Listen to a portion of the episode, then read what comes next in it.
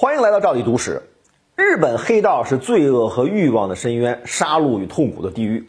身在其中的人呢，无不是刀口舔血的亡命徒与阴险狡诈的恶人。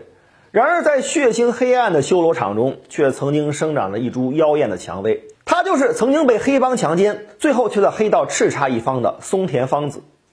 二战之后的日本百废待兴，日本政府正忙于重建因为战争而凋敝的经济，无暇关注日本百姓的民生需求。因此，满足日本百姓所需的黑市就如雨后春笋般大量出现。黑帮呢，则通过维持黑市秩序所获得的资金和空间，在一段时间内蓬勃发展。松田芳子就成长于那样的年代。松田芳子与黑帮产生交集的原因并不浪漫，平民出身的他不幸被当时的一位黑帮大佬松田组的组长松田义一盯上。不久就被对方强占。然而，令人意想不到的是，松田芳子不仅没有报警，反而成为了施暴者的妻子。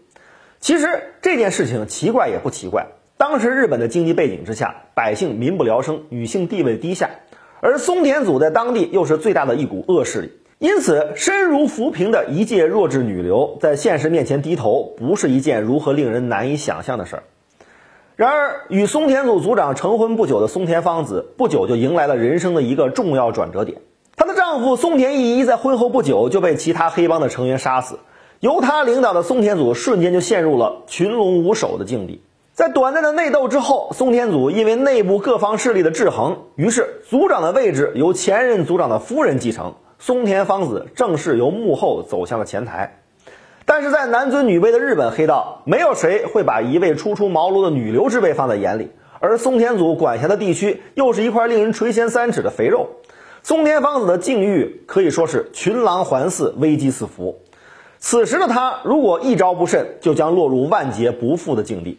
令人料想不到的是，平时点泽俊雅的他，此时却频出霹雳手段，在与松田组的宿敌在日华人组织的争斗中狠下杀手，并且颇占上风。松田组的胜利不仅震慑了基于组织领地的其他黑帮，也使松田组内部蠢蠢欲动的成员们偃旗息鼓。松田芳子总算暂时站稳了脚跟，他的大名也响彻了整个日本黑道。然而，人的成就既关乎个人的奋斗，也关乎历史的进程。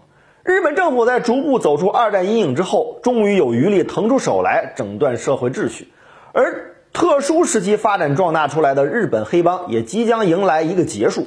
所谓木秀于林，风必摧之。当时为了稳固地位而大打出手的松田组，就是这次扫荡中被重点照顾的对象。